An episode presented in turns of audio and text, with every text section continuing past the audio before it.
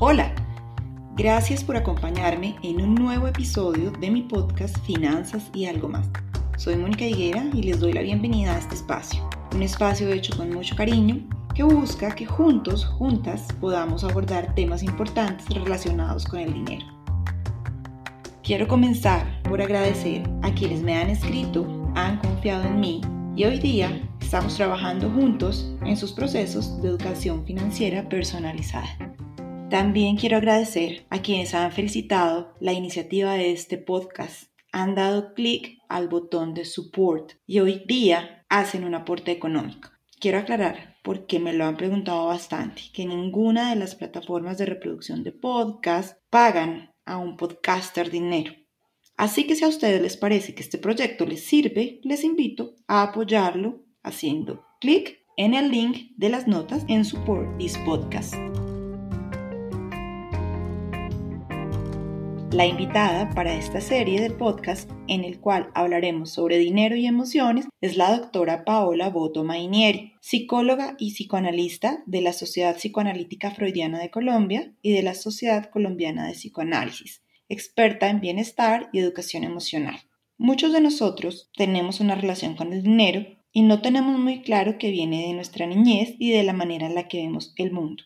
En esta primera parte de la conversación hablaremos sobre nuestra relación emocional con el dinero, nuestros miedos, las emociones, las expectativas, lo que nos mueve por dentro desde la infancia. Hablaremos de las mujeres y el dinero, los hombres y el dinero, qué representa el dinero. Cada uno tiene una historia de vida que hace que se aproxime de manera diferente al dinero. También hablaremos de las redes, las imágenes, la publicidad, los símbolos, qué es lo que nos transmite, qué es lo que hay tras ello. Sean bienvenidos y bienvenidas. Espero genere una importante reflexión en ustedes esta primera parte de la conversación.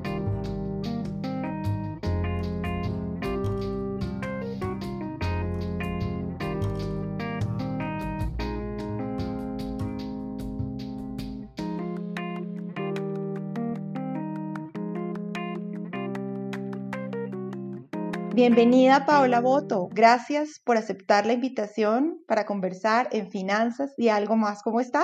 Mónica, encantada, gracias por tu invitación. Me encuentro muy bien. Bueno, doctora Paola, la verdad es que en estos días de pandemia todos nos hemos visto muy afectados por temas económicos que nos han hecho replantear mucho nuestras maneras de acercarnos a temas relacionados con finanzas ha sido motivado por nuestra inseguridad, anhelos, miedos. Y de eso precisamente quería conversar hoy con usted. Dada su experiencia como psicóloga y psicoanalista, quisiera conocer ¿Qué es lo que nos pasa a nosotros los seres humanos con el dinero? Pues Mónica, sí, realmente la pandemia nos ha dado la oportunidad de pensar mucho más en el dinero, ¿sí? Y este programa tiene que ver, como muy bien lo señalas, con esa relación emocional que tenemos con, con el dinero, porque la pandemia nos ha ido mostrando que el control o que la seguridad frente a muchas cosas puede ser vulnerable. ¿Sí? Entonces, esto toca profundamente emociones que por el afán, por el ritmo de vida, tal vez por muchas cosas culturales, pues no hemos tenido la oportunidad de indagar o detenernos a pensar en esto. Y uno es por ejemplo, la tristeza, la pérdida, la vulnerabilidad. Y realmente cuando hablamos de dinero, estamos acostumbrados a sentir o a querer mucho dinero y a preocuparnos por el poco dinero. Y frente a este cambio de cultura, de vida que estamos experimentando ahora, pues han surgido estos sentimientos y los empezamos a relacionar con pérdidas y específicamente con pérdidas en el dinero o pérdidas de cosas materiales que representan dinero. Doctora Paola, ¿Por qué nos cuesta tanto trabajo vivir con bajas expectativas? ¿Qué es lo que le pasa a las personas cuando se sienten un poco más aliviadas y abren su pantalla y ven el dinero allí en la cuenta? Que de repente tomando alternativas diferentes para mover sus recursos. Pasa mucho y nos pasa mucho a las mujeres. Cada caso es, es individual, tendemos a generalizar, pero pensando un poco en las historias de cada persona se relaciona esto que mencionas con si le angustia la pérdida de plata o no tener, o por el contrario lo alivia tener, tiene que ver un poco con la historia de vida y me refiero a esos primeros años como individuo, a esas primeras experiencias que tuvieron las personas, a su educación con la representación de tener o no tener con representaciones de coleccionar, por ejemplo, con símbolos como que se ha dado un desplazamiento. Este es un tema fascinante, lo que tiene que ver cómo se construye el símbolo de dinero para nuestra cultura, que tiene que ver con cosas muy, muy, muy elementales, como por ejemplo en nuestra infancia en los juguetes, en fichas, en, en esas representaciones que fuimos acumulando desde pequeños y esto se va relacionando de una forma muy desplazada con el dinero, con lo que esto representa, ¿sí? Si lo pensamos desde la mentalidad de un niño, un objeto como una moneda brillante con color que llama la atención y esta misma representación la vamos enfocando en la acumulación. Me preguntabas en especial sobre las mujeres y las mujeres tenemos una condición importante, muy distinta a la de los hombres y es que ante las pérdidas sentimos más angustia. Nosotras las mujeres, lo mencioné porque hemos venido creciendo en el interés que prestamos sobre el dinero. Ahora con la pandemia nos hemos hecho más conscientes de la necesidad de aprender a administrarlo o apoyar a nuestras parejas para administrarlo de una mejor manera. Y por eso mencionaba que nuestra situación emocional es mucho más desafiante de cara a manejar ese tipo de duelo que presenta una pérdida y sobre todo una pérdida de dinero. Doctora, ¿qué representa para el hombre una pérdida de dinero? ¿Cómo lo manejan emocionalmente ellos? Los hombres de una manera psíquica están más orientados hacia el poder, hacia la fuerza. En ese orden de ideas, el dinero puede representar eso, fuerza, poder, estatus, y la capacidad de tener, de poseer, de comprar todo lo que quiere. Entonces, a nivel cultural, en algunos medios, en algunos estados, digamos, de, de, organización, pues la persona que tiene dinero es una persona poderosa, es una persona que tiene un estatus o se asocia con esto con una educación, con una capacidad de compra, de inversión, de tener lo que desea. Y en esa medida, pues, si un hombre está expuesto a constantes pérdidas o a malos manejos financieros, pues digamos que no solamente hay una pérdida real de un patrimonio, sino también puede haber una afectación emocional, porque las emociones que tiende a experimentar tienen que ver con angustia, con temor, con tristeza, con fracaso. Y esto a largo plazo, si esta frustración no tiene una gestión donde se ilumine la creatividad a un nuevo negocio, sino al contrario se quede en una frustración con pocas alternativas para, por ejemplo, salir de esta situación económica, pues esta persona va a bajar su activación frente a pensamientos, frente a acciones que pues pueden promover un desarrollo tanto psíquico como emocional y por supuesto económico. ¿Qué tan importante, considerando lo que hemos hablado anteriormente, es que la pareja maneje sus temas de dinero de manera conjunta? Muchas parejas lo hacen, son acuerdos o que se hablan antes del matrimonio o se van organizando y es una experiencia como de ensayo y error. Realmente creo que el dinero es un tema tan delicado en la vida de los hombres porque como lo dije anteriormente, se relaciona con una representación muy arcaica, muy, muy infantil de nosotros. Por eso mueve tantas pasiones, porque en muchas situaciones es nuestro niño que está como peleando o el que está manejando el dinero. Así que es un tema que en muchos casos va a generar dificultades, ¿sí? Cuando cuando no se dan unos acuerdos sensatos o las dos partes están conformes con el manejo. Sin dar pues una recomendación específica, creo que sí se debe llegar a un acuerdo de ser considerado con los gastos de una familia o ser considerados con lo que ganan las parejas, de pronto no es la misma suma, y es llegar a un acuerdo donde las dos partes estén bien, donde se sientan cómodas con lo que invierten para su casa o para su familia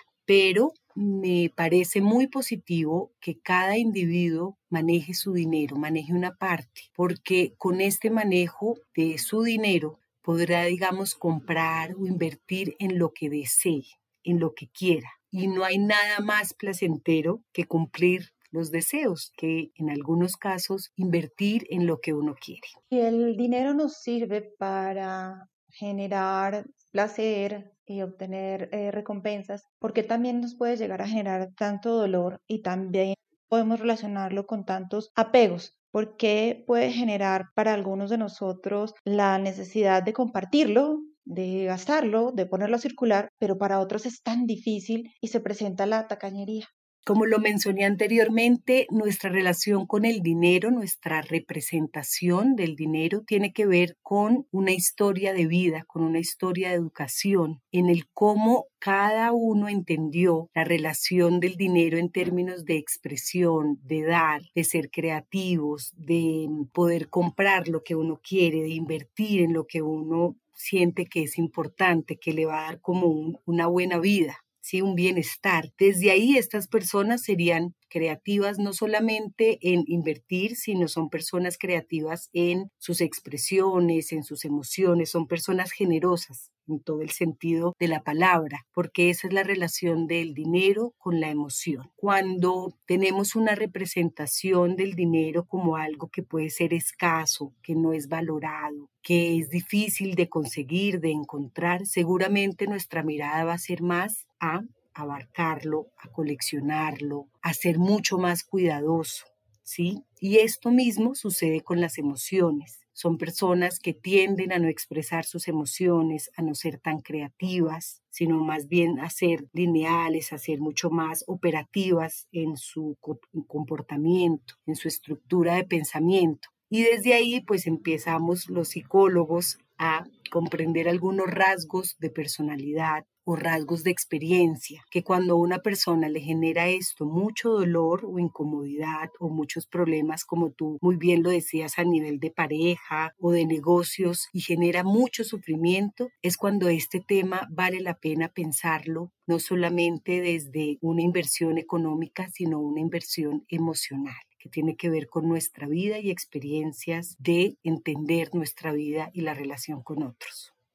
Si el dinero es algo tan emocional, es algo que puede hacer parte de una también estrategia de mercadeo para aquellos que estudian las emociones y se aprovechan de comprender cómo funciona la mente y eso podría de una u otra manera explicar por qué nosotros tendemos a caer tan fácilmente en trampas que nos hablan de obtener dinero fácil y rápido, ¿cómo podemos relacionar estas ideas? Pensando en tu pregunta, me surgen varias cosas. La primera es que cuando no tenemos muy claro, cuando estamos comenzando a definir qué queremos ser, cuáles queremos que sean nuestros logros. Hay una parte importante que miramos mucho más la publicidad, las redes, algunos modelos que admiramos y en muchos de estos modelos podemos encontrar, porque así lo han expuesto personas poderosas con unas casas muy bonitas, con ropa, digamos, de marca que implica un costo, con propiedades, con carros, con muchas cosas que simbólicamente representan lujo o dinero o costo de vida. Y ahí podemos engañarnos fácilmente en sentir que el dinero o, todo lo que eso implica en adquirir un estatus de vida es lo que realmente queremos. Pero cuando tomamos un poco más de tiempo para evaluar nuestra vida, podemos entender que hay otros factores importantes, como un bienestar emocional, como un bienestar físico, como un bienestar en una red de apoyo, que son situaciones donde no necesariamente se necesita el dinero, sino es cómo nos acercamos a tener unos buenos hábitos de vida, para que precisamente en el momento en que tengamos dinero o esa capacidad de invertir en algunos beneficios, pues lo podamos disfrutar, lo podamos también gozar porque el gozo de la vida no necesariamente tiene que ver con dinero. En algunos momentos puede ayudar, o así lo hemos entendido, pero el gozo de la vida, el disfrutar de la vida tiene que ver con plasmar nuestra creatividad en todo lo que hacemos y disfrutar cada experiencia que se vive.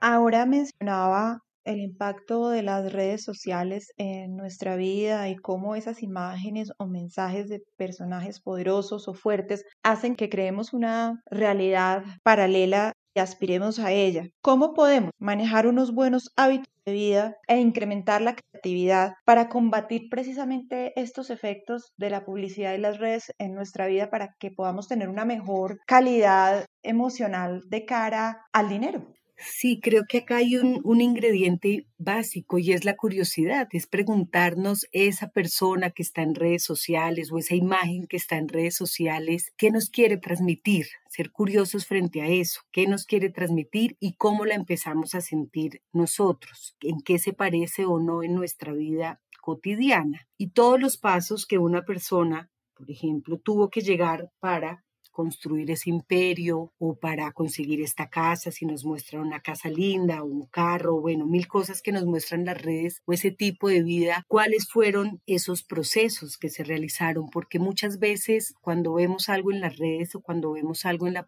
en la publicidad sentimos que es un proceso mágico que esto no implicó un proceso, un esfuerzo, un camino. Y eso muchas veces genera frustración porque pensando en los esfuerzos que implica nuestro trabajo o nuestras acciones, o muchas veces el valor de las cosas. Sí, hay cosas que vamos encontrando que pueden ser económicas, asequibles, otras no, pero cuando realmente hacemos esa comparación es que podemos sentir que nuestro propósito en conseguir algo, en hacer una inversión, pues tiene un sentido y tiene un camino que también requiere nuestra fuerza, nuestra libido, nuestras virtudes o fortalezas para lograr también ese propósito. Esto que acabo de escuchar me hace pensar en la importancia del proceso que hemos venido llevando con este podcast a lo largo de estos últimos, ya va a ser cinco meses, en el cual se ha hecho énfasis en que invertir o manejar dinero es un proceso y es un proceso personal que requiere tiempo, energía y el compromiso de emociones para poder encontrar resultados satisfactorios.